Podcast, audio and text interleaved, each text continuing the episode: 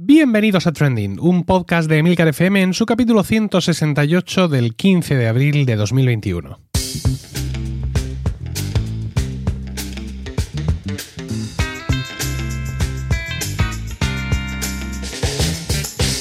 Trending es un podcast sobre lo que pasa, sobre lo que ocurre, sobre las noticias que vuelan las redes sociales, todo ello con opinión y siempre con el ánimo de compartir. Por ello somos varias voces las que realizamos este podcast, aunque Javier Soler haga de presentador. Este honor, sin embargo, recae hoy sobre mí. Yo soy Emilcar y hoy sustituyo a Javier. Trending es tu podcast de noticias semanal. Adelante. Aparte de la baja de Javier, hoy contamos también con la ausencia de Manuel, así que vamos a ser Antonio Rentero, Alma Alanís y yo los únicos que compartamos algo con vosotros, querida audiencia ávida de noticias. Aunque los vericuetos profesionales de nuestro compañero Antonio Rentero le han llevado ya lejos de togas, mazas y banquillos, la cabra tira para el monte y permanece ávido para comentar cualquier noticia relacionada con la judicatura y por supuesto no podía dejar pasar la carta que en nombre de 2.500 jueces españoles han mandado a la Comisión Europea sobre la independencia de la justicia en España. Adelante, Antonio.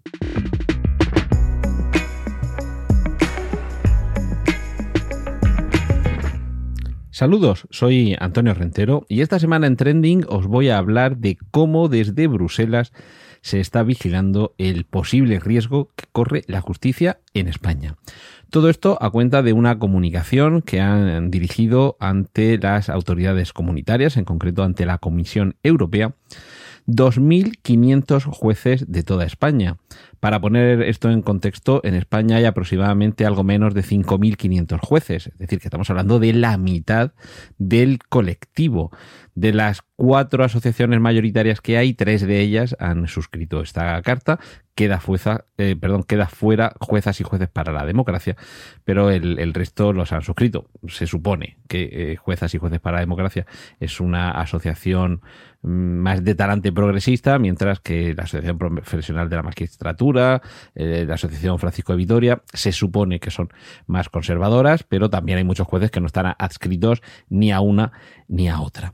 La cuestión es que esta comunicación, como digo, ha llegado a la Comisión Europea con el, temor eh, ah, bueno, me faltaba el Foro Judicial Independiente, las tres asociaciones que la firman, esta, esta carta, esta comunicación, son la Asociación Profesional de la Magistratura, la Asociación Judicial Francisco de Vitoria y el Foro Judicial Independiente, y como digo, queda fuera la otra grande de las cuatro mayoritarias, que es Juezas y Jueces para la Democracia, que no ha no ha manifestado nada al, respecto.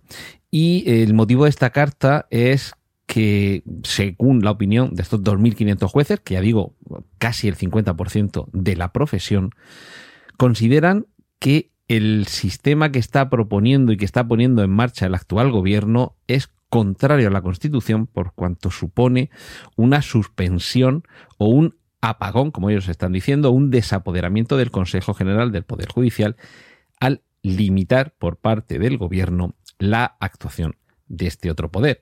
Es decir, si se supone que debe haber tres poderes, que deben ser independientes entre sí y controlarse los unos a los otros, el problema es cuando uno controla a los otros tres.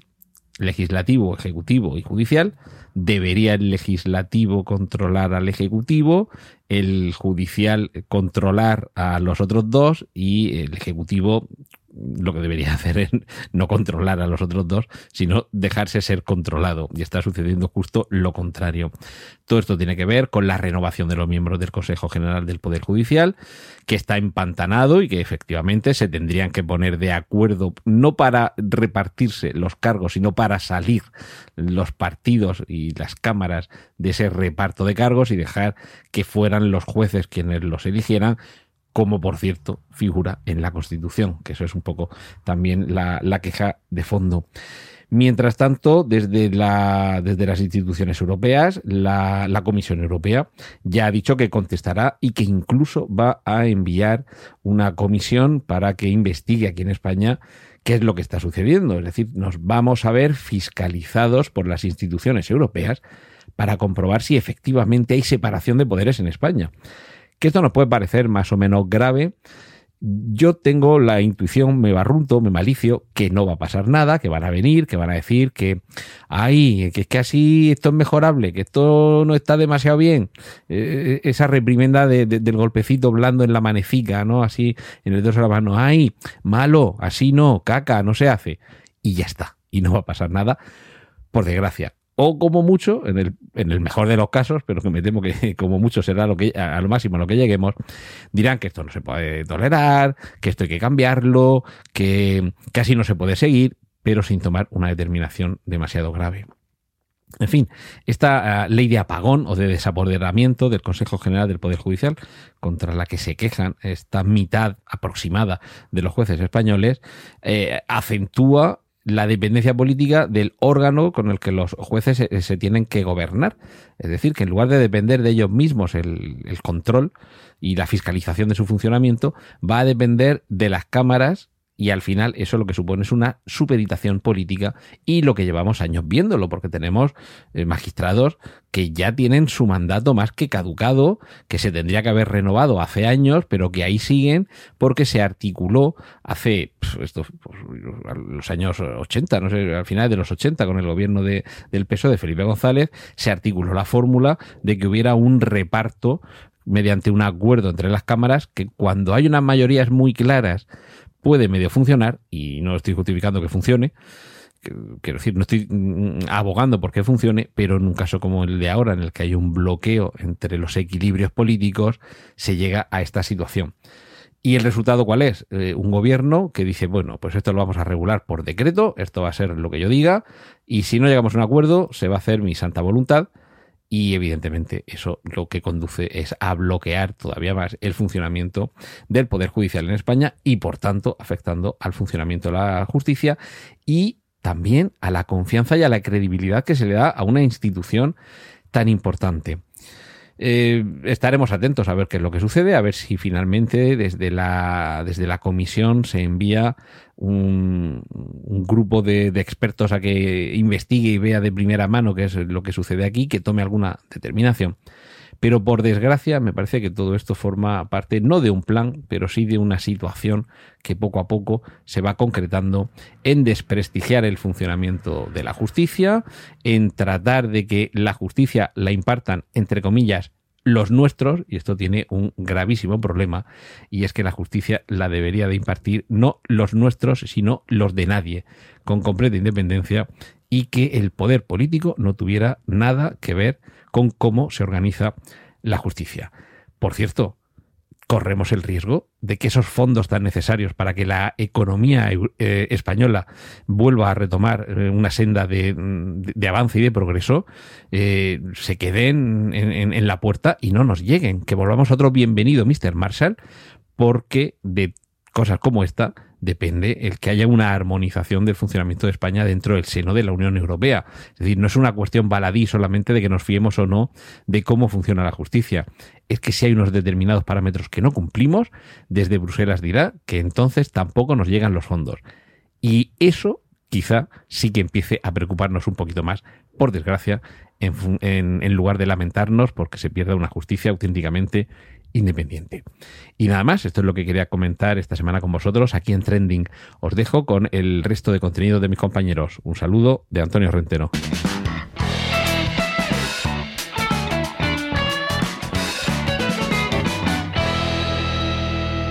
Cada 13 de abril se celebra el Día Internacional del Beso como muchas efemérides, tiene un origen algo trivial, pero la pandemia que llevamos viviendo más de un año hace que en este 2021 esa celebración cobre más sentido que nunca.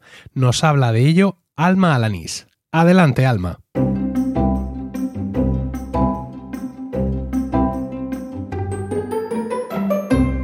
Buenos días, buenas tardes, buenas noches. Hoy, desde un rinconcito del sur, vengo a hablarte de besos. Sí, tal como lo has oído. He de confesarte que esta última semana ha sido un poquito dura para mí, y aunque había barajado otros temas, como la noticia de que Ada Colau abandonaba Twitter o el caso Abengoa, al ver el martes pasado que el Día Internacional del Beso era trending topic, supe que esta efeméride centraría mi intervención de hoy. Cuando empecé a dedicarme profesionalmente al social media y a las redes, allá por 2015, me di cuenta de la cantidad de días mundiales internacionales que existían, algunos de los más extravagantes, y muchos de ellos habían comenzado a conmemorarse por razones bastante triviales. De hecho, el origen del Día Internacional del Beso no tiene nada de mitológico o trascendental. Por lo que he leído, se conmemora cada 13 de abril, porque ese día del año 2013 una pareja batió el récord del beso más largo registrado de la historia. Se besaron durante 58 horas, 35 minutos y 58 segundos. Madre mía, qué cansancio. El beso se dio entre la pareja tailandesa Ekachai y Lixana Tiranarat. Espero haberlo dicho bien. Eh, en 2013 y esa misma pareja ya había establecido un récord dos años antes, en 2011, cuando se besaron durante 46 horas, 24 minutos y 9 segundos. El hito se consiguió durante el concurso del beso más largo celebrado en Tailandia, donde los participantes pues, no tenían permitido sentarse, descansar o dormir y tenían que ir al baño juntos. Vaya cosa friki. Bueno, no obstante, a día de hoy, eh, la idea que hay tras la conmemoración del Día Internacional del Beso es recordar a las personas el simple placer asociado con el beso por el beso mismo, es decir, no como una formalidad social o como un acto que esté relacionado con el sexo. Y para mí, este hecho de besar solo por el placer de besar, en el contexto en el que estamos, cobra una relevancia superlativa. Esta pandemia, que nos lleva robado ya más de un año, nos ha arrebatado muchas cosas. Hay quienes han perdido a seres queridos o se han quedado sin trabajo y otras personas han visto cambiar sus vidas radicalmente. Pero es que además se ha llevado esos pequeños detalles que hacían nuestro día a día un poquito mejor, como por ejemplo los abrazos y los besos. Eh, siempre me he considerado una persona muy cariñosa. Me encanta besar y abrazar a mis amigos, a mi familia, bueno, a toda la gente a la que quiero. Y el tener que renunciar a este pequeño gesto hace que esta situación sea todavía pues, menos llevadera. Bueno, y por lo que leo, mm, esto no solo me pasa a mí. Una de las características definitorias de las personas es que somos seres afectivos y no poder mostrar nuestro cariño a través del contacto corporal, ya sea en forma de besos, de abrazo o de caricia, repercute en nuestro estado psicológico y emocional, sobre todo en la población infantil y en la más anciana. Y bueno, de hecho hay sendos estudios sobre la importancia de los besos y de los cambios que genera nuestro organismo. Besar estimula la secreción de oxitocina, que favorece el apego y también libera endorfinas que dan sensación de bienestar. Los besos además están presentes en innumerables representaciones artísticas de, todas las épocas y de todos los tiempos. Bueno, poca gente no conocerá el famoso cuadro del beso de Gustav Klimt o la escultura homónima de Rodin, que por cierto son ambos de mis artistas favoritos. Y por supuesto, pues la literatura, ¿no? Novelas, relatos, poesías rebosan besos. Hoy, de hecho, en homenaje a este Día Internacional y a todos esos besos que nos ha robado la pandemia, me voy a tomar la libertad de terminar mi intervención con un fragmento de uno de los poemas más conocidos de Gabriela Mistral, una poeta chilena que fue Premio Nobel de, de Literatura. Dice así, Hay besos que pronuncian por sí solos la sentencia de amor condenatoria. Hay besos que se dan con la mirada, hay besos que se dan con la memoria. Hay besos silenciosos, besos nobles, hay besos enigmáticos, sinceros, hay besos que se dan solo las almas, hay besos por prohibidos, verdaderos. Hay besos que calcinan y que hieren, hay besos que arrebatan los sentidos, hay besos misteriosos que han dejado mil sueños errantes y perdidos. Hay besos que producen desvaríos de amorosa pasión ardiente y loca. Tú los conoces bien, son besos míos, inventados por mí para tu boca besos de llama que en rastro impreso llevan los surcos de un amor vedado, besos de tempestad, salvajes besos que solo nuestros labios han probado. ¿Te acuerdas el primero? Indefinible. Cubrió tu faz de cárdenos sonrojos, y en los espasmos de emoción terrible llenáronse de lágrimas tus ojos. ¿Te acuerdas que una tarde en loco exceso te vi celoso imaginando agravios? Te suspendí en mis brazos, vibró un beso, y ¿qué viste después? Sangre en mis labios. Yo te enseñé a besar, los besos fríos son de impasible corazón de roca. Yo te enseñé a besar con besos míos, inventados por mí para tu boca. Con estos versos dejo el testigo al resto de mis compañeros de Trending y a mí ya sabes que me escuchas la próxima semana.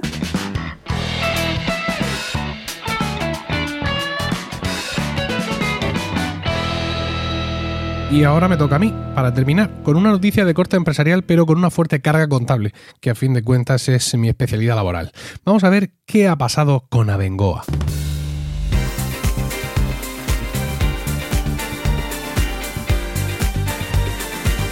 Esta semana una veintena de agentes de la Unidad Central Operativa de la Guardia Civil procedieron a un registro en la sede principal de Abengoa, a instancias de Ismael Moreno, juez de la Audiencia Nacional, por una querella interpuesta en 2016 por la plataforma Perjudicados de Abengoa.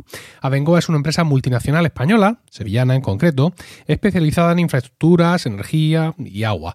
Fue fundada el 4 de enero de 1941 y tiene su sede en el campus Palmas Altas de Sevilla.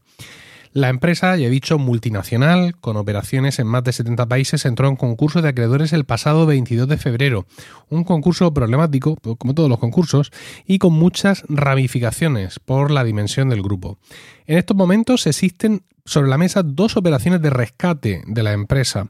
Una propugnada por la, por la propia Bengoa y otra que significaría de facto una fusión con otras grandes empresas del sector.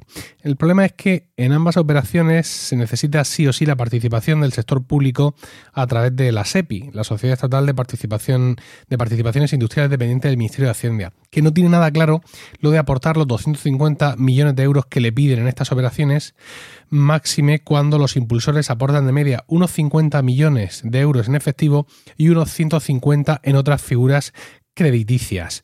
Eh, otros acreedores y también el ICO, el Instituto de Crédito Oficial, tampoco tragan con todo esto, máxime cuando los compañeros de operación pues distan mucho de ser los que prefiere el sector público, ¿no? Eh, estando ahí varios fondos de inversión y en fin, y, algunos agentes que no voy a decir que son oscuros, pero desde luego que no son los compañeros que un Ministerio de Hacienda le gusta llevar de la mano en este tipo de, operaciones. Eh, volviendo al registro de la Guardia Civil, eh, como decía, esto ha sido a cuenta de una querella presentada en 2016 por la plataforma de perjudicados de Bengoa, que es un grupo bastante nutrido de accionistas que presentó esta demanda contra Manuel Sánchez Ortega y Felipe Benjumea Llorente por sus actuaciones al frente de la empresa como consejero delegado y presidente respectivamente. los acusaban de falsedad contable y estafa a inversores. Eh, la asociación en su demanda aseguraba que se han detectado sólidos indicios de delito en relación a la información ofrecida al mercado por la compañía, a los deterioros registrados en las cuentas de 2014-2016 en relación a la calificación de la deuda de Abengoa, de cómo la comunicaban los inversores y sobre todo en relación a las labores de auditoría realizadas por Deloitte. Deloitte, para quien no lo sepa, es una firma, un, un buffet de abogados, bueno, me quedaría corto, ¿no? Abogados, asesores fiscales, es ese tipo de, gran empresa. Bueno, en diciembre esa, querella, como he dicho, se puso en 2016, pero recibió una ampliación en 2019, que fue admitida a trámite en febrero de 2020, ampliando la causa frente, además, las antiguas consejeras Mercedes Gracia y Alicia Velarde, también frente a la propia empresa y metiendo también a Deloitte y a su socio, al socio de Deloitte, digamos, a, uno de los socios de la, de la, empresa, al responsable de autorías que es Manuel Arranz. La admisión a trámite de esta ampliación por parte del juez se basó en un informe que aportaban los demandantes, esta plataforma de afectados, y realizado por el auditor Juan José Silva Clemente, en el que se hablaba de la sistemática ocultación de sustanciales pérdidas de los activos, así como la inclusión de certificaciones de obra no suficientemente acreditadas que han determinado una notable alteración la real apariencia de la situación económico-financiera de la entidad Adengoa a ver, yo estoy leyendo esto, mi propio guion se me ponen los pelos de punta. Y eso que ya lo he visto, he comparado las noticias, porque falsear certificaciones de obra. Quiero decir, aquí está incluido hasta el tato, la empresa eh, contratista, los, ingenieros. Es decir, esto es una cosa, es una cosa terrible, ¿no? Y sobre todo el hecho de estar falseando las cuentas, eh, es decir, el, fraude de un nivel eh, espantoso, ¿no? Dice que también el juez tuvo en cuenta la resolución del Instituto de Contabilidad y Auditoría de Cuentas de febrero de 2018 que sancionó a la auditora, o sea, sancionó a Deloitte y a Manuel Arranz, como he dicho, el socio al frente de la sección de, de, auditoría, poniendo mm, de relieve la existencia de irregularidades que afectaron a la imagen mm, que Abengoa estaba trasladando al mercado de sus cuentas en 2014. Es que los asesores no pueden, no, pueden compartir lecho con, perdón, los auditores no pueden compartir lecho con, con los auditados. Esto, esto es terrible, ¿no? O sea, estamos viendo eh, una trama ah, con un nivel de, corrupción y de connivencia realmente eh, espantoso. Y bueno, eh, a ver, en estas circunstancias nunca te viene nada bien, ¿no? Pero en esta ocasión, pues este momento ¿no? es, especialmente tenso. ¿no? Eh, como os decía, ha habido una intervención de la Guardia Civil en la sede de Abengoa eh, esta semana, entrando a la sede de la central de la entidad, ahí en Palmas Altas, en Sevilla, llegaron al área de contabilidad y a los empleados les pidieron que se identificaran y manos arriba, manos arriba, no apuntando a las computadoras, sino que nadie toque nada, que nadie toque ningún equipo informático y todo el mundo fuera de aquí. Es decir, empleados identificados con órdenes de no tocar sus equipos informáticos y sacados de las oficinas como delincuentes. No voy a entrar en sin serlo o en si no serlo, yo quiero pensar que el que está ahí picando facturas no tiene ni idea de qué es lo que pasa con las cuentas, pero visto lo visto, la verdad es que no, no quiero poner en duda la honorabilidad de los compañeros contables que trabajan en Abengoa, pero la cosa pinta, pinta muy mal. O sea, yo no, quiero ni pensar en el hecho de que, eh, bueno, en mi, empresa estamos a salvo de todo esto, ¿no? Pero de que alguien pudiera, o sea, que pudiera llegar la UCO a la empresa y decir, no, no, a ver, usted, el señor contable, retírese, por favor, no puede tocar nada. O sea, ya es el, sudor frío, el mal, cuerpo, el mal cuerpo que se te queda, la sensación de, de criminalización es, terrible. La verdad es que, eh, que por nadie pase. Bueno, eh, con, esto, imaginad, cualquier esperanza de colaboración pública en el rescate de la empresa se disuelve ¿no? con, esta, con esta noticia que va a hacer naufragar sin duda los intentos de rescate, abocando sin duda el concurso de acreedores a la liquidación. Y con esto hemos llegado al final. Gracias por vuestro tiempo y gracias por querer escucharnos en este centésimo sexagésimo octavo capítulo. Los comentarios siempre nos dejan enriquecimiento, así que no dudéis en dejarlos en emilcar.fm barra trending. Un saludo y espero que con toda la plantilla hasta la semana que viene.